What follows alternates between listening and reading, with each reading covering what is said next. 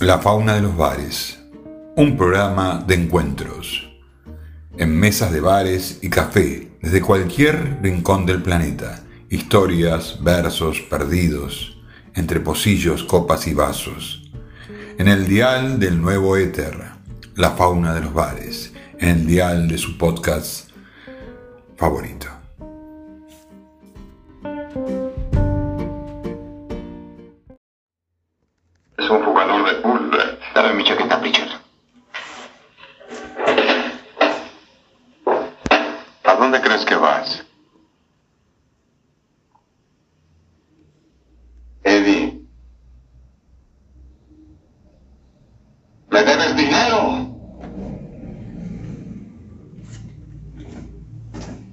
Dime, ¿por qué crees eso, Bart? ¿Cuánto crees que te debo? La mitad. Luis viene del 75%. Aquí es la mitad.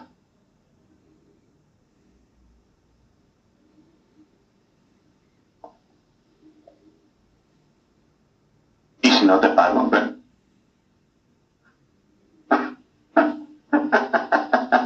Si no me pagan, me romperán los pulgares otra vez. Oh, todos los dedos. Y si yo quiero, te romperán el brazo en tres o cuatro partes.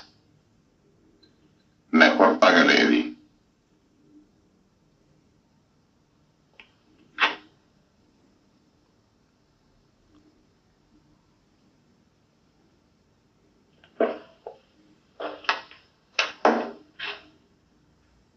¿Crees que aún eres mi representante?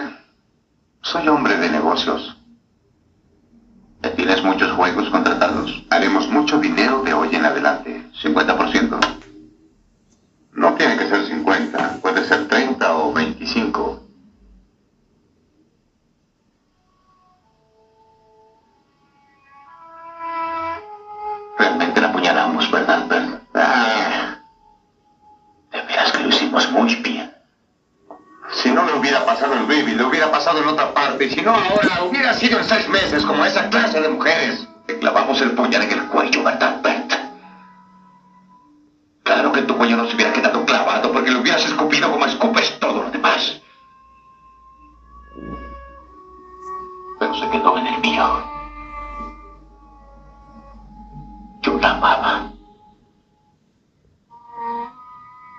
La cambié por un juego de pool. Pero eso no significa nada para ti. Porque jamás te importó nadie. Solo ganar. Dijiste ganar, ganar. Eso es lo importante. Tú no sabes lo que es ganar, Bert.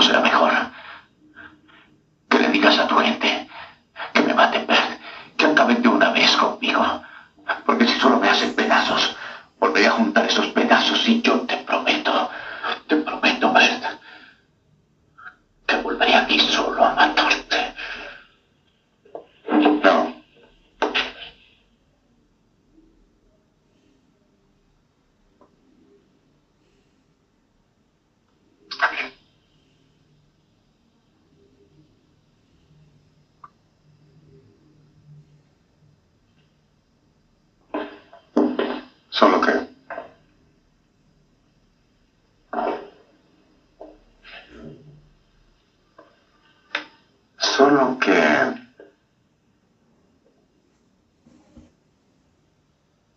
No vuelvas a entrar a un billar de categoría.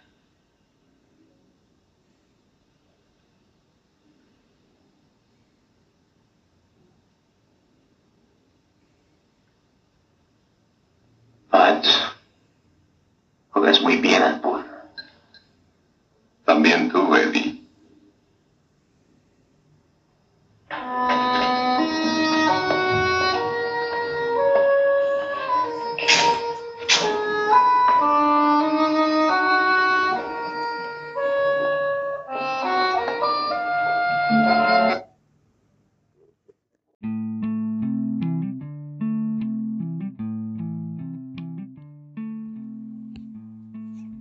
Acabamos de escuchar una escena mítica de la película El Buscavidas o El Audaz, como se llamó en Argentina. El Buscavidas se llamó en España. The Hustler es el título original y fue dirigida por Robert Rosen, con actores de la talla de George Scott y Paul Newman. Recién escuchamos un tete a tete de Paul Newman y George Scott eh, en una mesa de pool. También los acompañaban en la película Jackie Gleason como el gordo de Minnesota y Piper Lowry. Esta película, película de deportes, digamos el género, permitió reflotar el billar en Estados Unidos y también en una parte de Latinoamérica.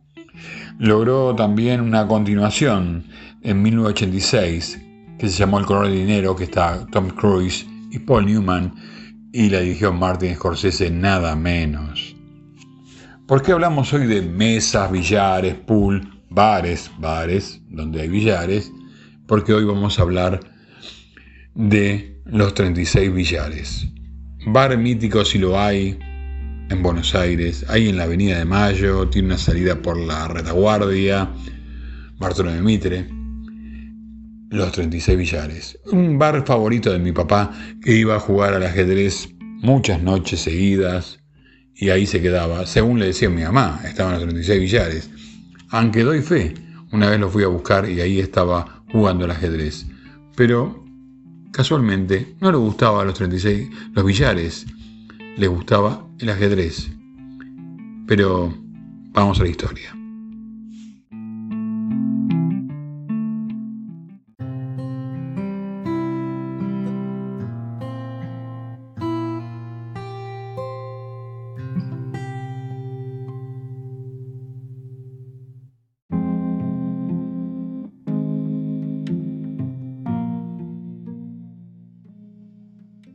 Café de los 36 Billares, 1884. El Café de los 36 Billares fue inaugurado en 1884 y estaba instalado en un local ubicado en la calle Corrientes. Contaba con 36 mesas de billar y su aparición causó tal sensación que pronto este juego se puso de moda hasta el punto que para 1890 ya había en Buenos Aires un centenar de locales con mesas de billar. El 8 de julio de 1894, cuando despuntaba esa época espléndida y pujante en la que Buenos Aires comenzaba a perfilarse como la ciudad más europea de América, según se data en los archivos históricos de la época, se produjo la apertura de la Avenida de Mayo. La Avenida de Mayo con un acto donde hubo una procesión de 500 antorchas que iluminaron la ciudad de Buenos Aires, pero anunciando que a pesar de la oposición de algunos porteños, reacio a las transformaciones urbanas que comenzaban a sufrir en la ciudad, esa zona inexorablemente se iría poblando con más y modernos edificios, algunos emblemáticos, la mayoría de los cuales siguen hoy en pie e iría adquiriendo un aire de castizo y español que la identificaría para siempre. Y hasta allí fue el bar Los 36 Billares, casi en la misma época de la apertura de la Avenida de Mayo, ubicado desde esa su segunda fundación en el número 1256 de dicha arteria, entre las calles Salta y Santiago del Estero. Ocupa la planta baja y el subsuelo de un edificio que fue construido en 1914 para la compañía de seguros La Franco-Argentina.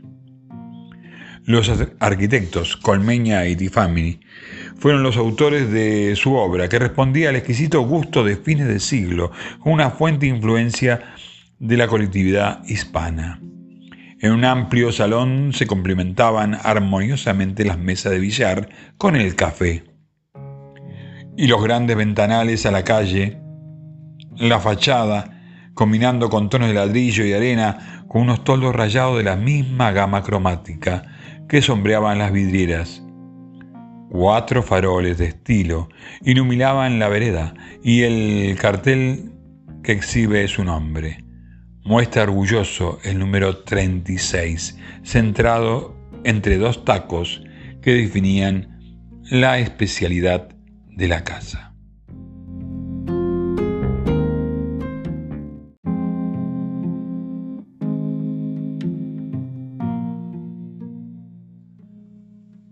Las grandes arañas de bronce que iluminan hoy el salón principal también son originales y salvo algunas tulipas están en perfecto estado luego de la restauración a las que se las sometió cuando se trasladó a la Avenida de Mayo.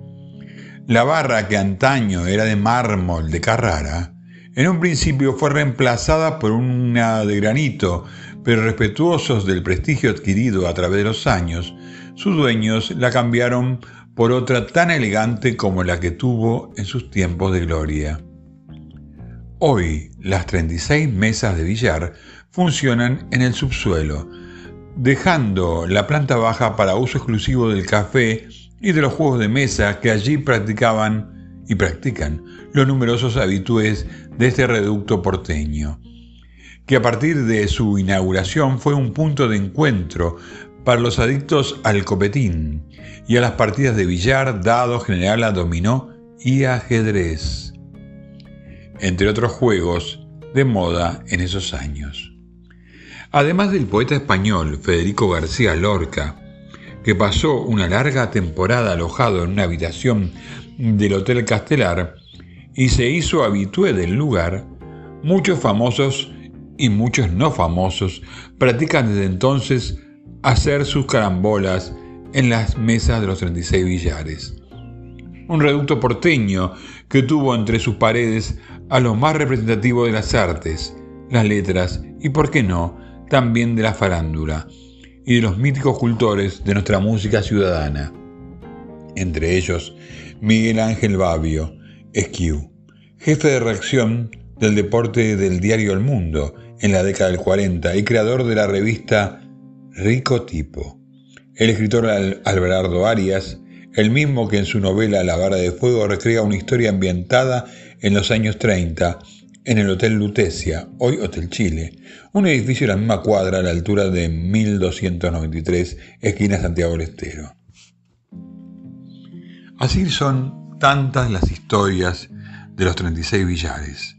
Hay testimonios, audiciones, que les contaré y les paso a mostrar.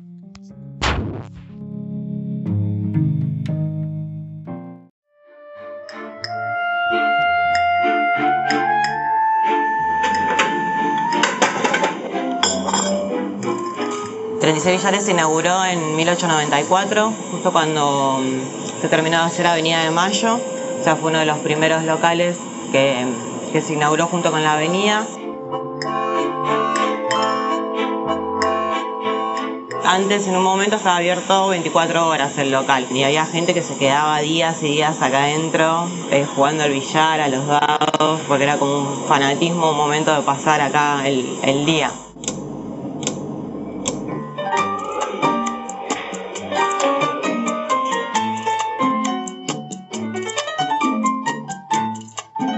Maravillado con el lugar y empecé a venir, empecé a venir, empecé a venir.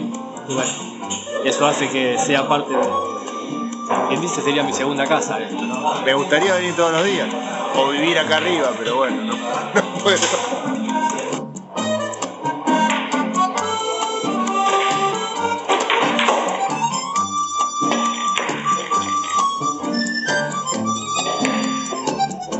La realidad es que el lugar tomó ese nombre por una fábrica de billares que había contiguo eh, que se llamaba Casa Van Los 36. Acá tienen la chapa que dice Compañía Argentina de Billares, marca Los 36.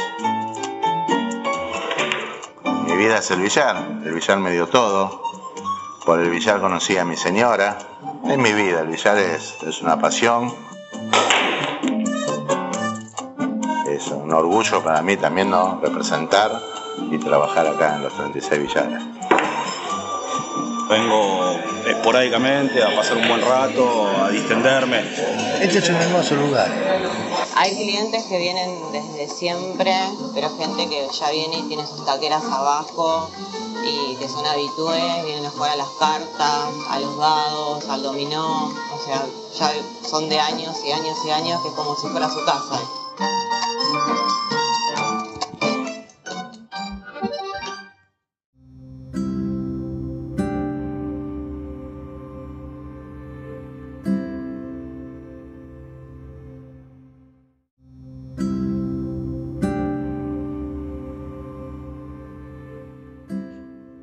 Tardes de Julio se le hacían interminables.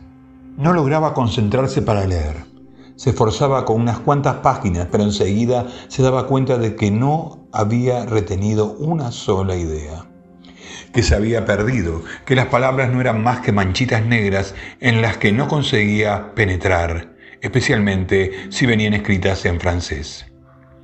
Pues entonces las manchitas ni siquiera lograban componer dibujos fugaces en su mente eran simples cosas. Estaba leyendo una novela que Adelina Valle le había recomendado el último día que estuvo en la biblioteca. Le Colis du Ciel, de Pierre Boulet. Cada tarde, antes de entrar en la sala de lectura de la biblioteca, Flora pasaba por delante del despacho de Adelina. Si la puerta de cristal estaba abierta, se asomaba y la saludaba en un arranque de audacia. Hola, ¿qué tal? Luego hablaban de cosas imposibles durante dos o tres minutos. A veces ella le informaba sobre las novedades recibidas o le recomendaba algún libro. Jamás hablaban de asuntos personales. Su tema favorito era el clima, pero esa tarde Adelina tenía sobre su mesa aquel libro especialmente reservado para él. Te gustará, le dijo. Ya verás que a mí me interesó mucho es una novela muy metafísica. La novela versaba sobre la Santísima Trinidad en sentido estricto, sin ningún tipo de metáfora. Una historia que transcurría en el cielo, por lo que llevaba leído.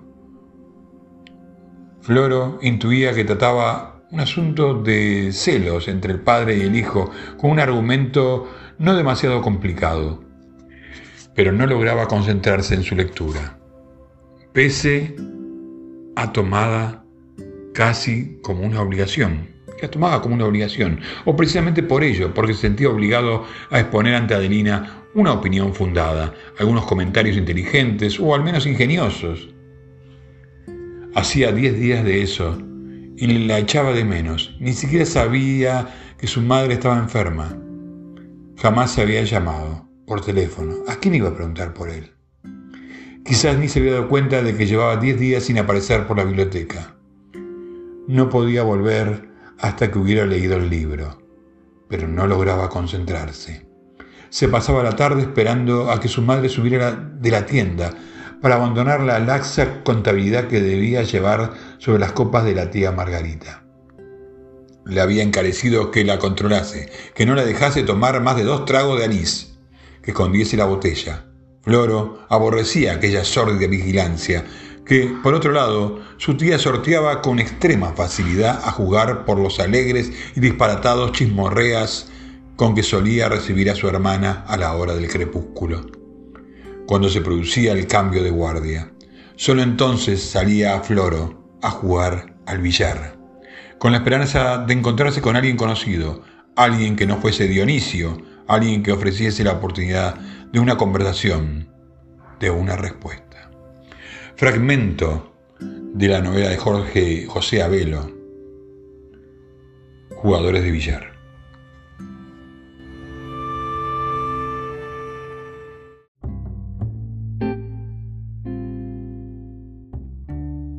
Lo que acaban de escuchar es un fragmento de la novela Los jugadores de billar.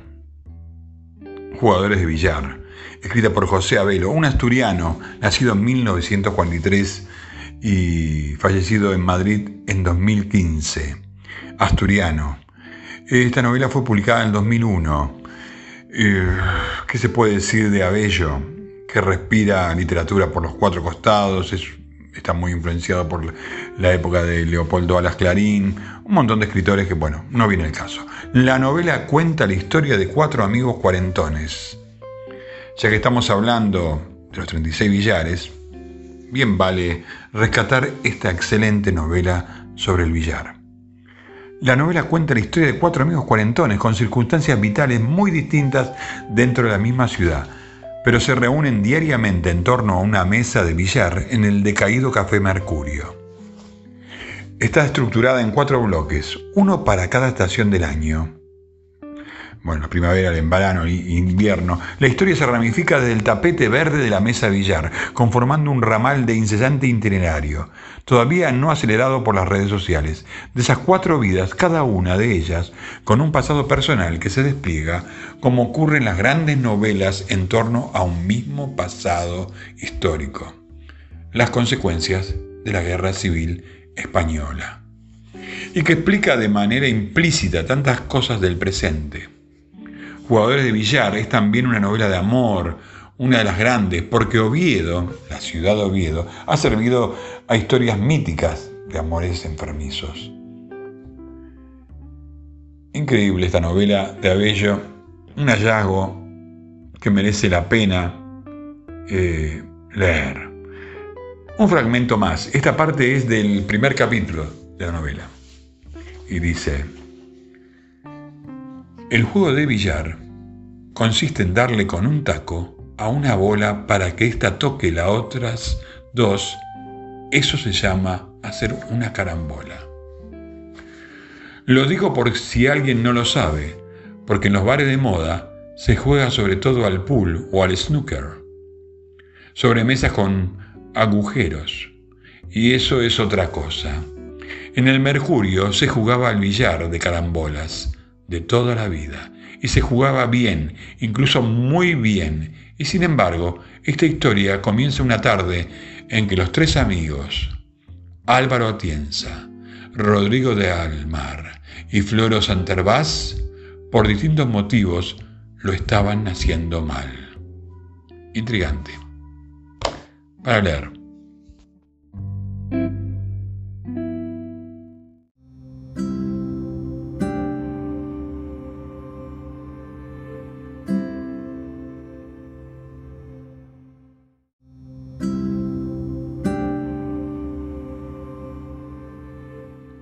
Octavo episodio de la era del desencanto de Albino Gómez aquí en la fauna de los bares. Desvalorizaciones. El repudio de la razón se hace especialmente intenso frente a sus frutos más acabados y maduros, es decir, frente a las grandes teorías y doctrinas, existe la convicción generalizada de que el sujeto finito, empírico, condicionado, no tiene capacidad para establecer lo incondicionado, lo absoluto, lo incontrovertible. Los posmodernos niegan en bloque los grandes discursos de la modernidad, sin refutarlos, porque emprender esa tarea supondría que siguen tomando en serio la razón. En la posmodernidad no queda pues más remedio que acostumbrarse a vivir con un pensamiento débil y fragmentario. En palabras de Heidegger, vagamos por sendas perdidas. La posmodernidad es la devaluación de los valores supremos y de los grandes y de las grandes como visiones. Ahora ya no hay nada que se escriba o se pueda escribir con mayúscula. Pero no es la primera vez que una generación considera imposible seguir creyendo en las verdades que le legaron sus mayores. La misma modernidad nació con una crisis de convicciones muy semejante.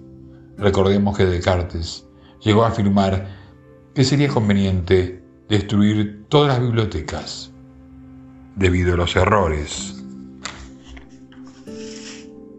supersticiones que contenían los libros antiguos. Pero su angustia lo llevó a buscar una nueva fundamentación que él creyó encontrar en el famoso Ergut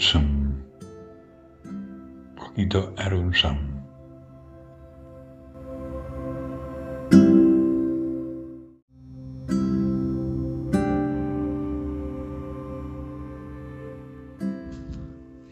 El pensamiento débil los posmodernos, en cambio, prefieren vivir en la de fundamentación del pensamiento. No solo consideran que las convicciones firmes que dieron seguridad y razones para vivir a las generaciones pasadas han desaparecido para siempre, sino que aceptan el hecho con jovial osadía. Lipovetsky lo afirma. Las grandes finalidades se apagan, pero a nadie le importa. Esta es la alegre novedad. En opinión de los posmodernos, el pensamiento débil tiene ventajas frente a las convicciones firmes del pasado, dado que la ambición de encontrar un sentido único y totalizante para la vida conlleva una apuesta despiadada por el todo o nada. Textos filosóficos que aparecen como documentos tempranos de la posmodernidad, inspirados en lecturas de Nietzsche, contraponen al hombre que vive como un drama la pérdida de las dimensiones patéticas metafísicas de la existencia el hombre de buen carácter está libre del énfasis. Pero, además, las grandes cosmovisiones son potencialmente totalitarias. Todo aquel que se considera depositario de una gran idea trata de ganar para ellas a los demás y cuando estos se resisten recurren fácilmente al terror. Leyendo a Loyard se detiene la impresión de que la se tiene la impresión de que la modernidad ha sido tan solo una historia de ejecuciones y encarcelamiento que va desde la guillotina de la Revolución Francesa hasta el Gulag soviético, el archipiélago Gulag, pasando por Auschwitz, Hiroshima. En cambio, quien se sabe portador de un pensamiento débil será necesariamente tolerante con quienes piensan en forma distinta. Esta historia continuará.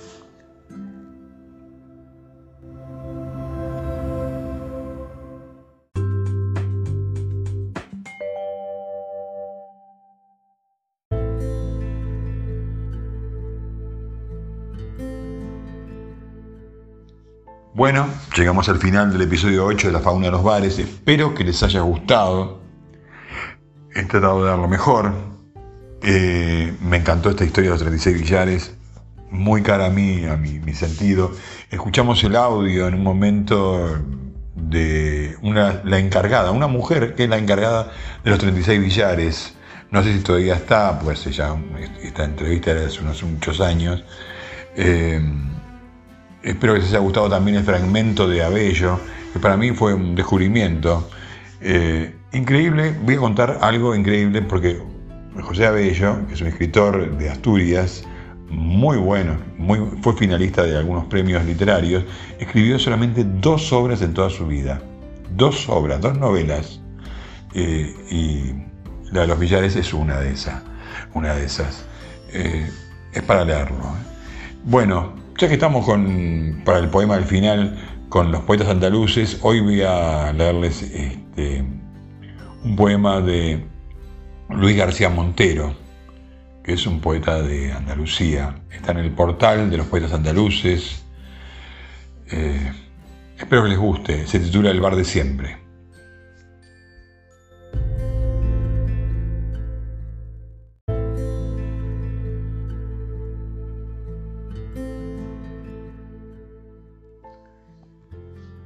Ocurre pocas veces, apenas en la noche del eco tormentoso, o en el amanecer de luz dañada como en la oscuridad y más nocturna.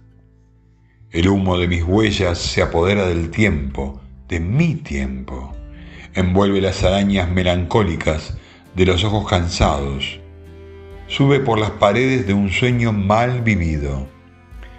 Y se llena de voces de sillas descoladas y melodías sucias, igual que ceniceros, igual que un pasadizo a medio consumir, hasta que mi conciencia consigue recordarme un invierno de nubes primitivas, como si fuera el bar de siempre. Por detrás de la barra, los camareros juegan a las sombras.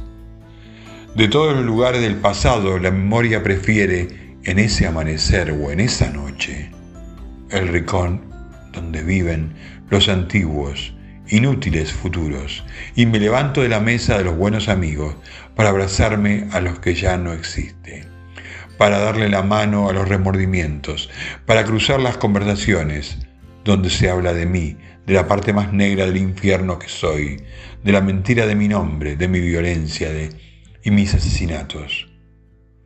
Cuando llego a la barra, después de haber surgido del recuerdo, como puede surgir una serpiente por la historia vacía de su piel, alguien cambia de música, una canción de amor, y la mujer que sabe de la niebla me descubre las turbias hazañas de mi vida.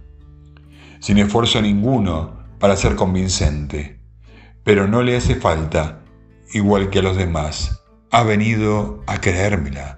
Y le digo que sí, que estaba yo también en el lugar del crimen, de mi crimen, justo detrás de ella. Pude ver con mis ojos las heridas firmadas por mi mano. Ocurre pocas veces. Son ojos más nocturnos que la noche. La verdad es que suelo abrir las ventanas para que corra el aire y persigo la luz cuando ella puede tener de hospitalario. Y más que mis certezas, valoro un contrapunto de nostalgia, esa debilidad del corazón que confía en nosotros. Una rosa debajo de la almohada. Muchas gracias. Buenas noches, buenos días, buenas tardes a la hora que estén escuchando. Los espero aquí, en el próximo episodio de la fauna de los bares, aquí en el éter infinito de los podcasts.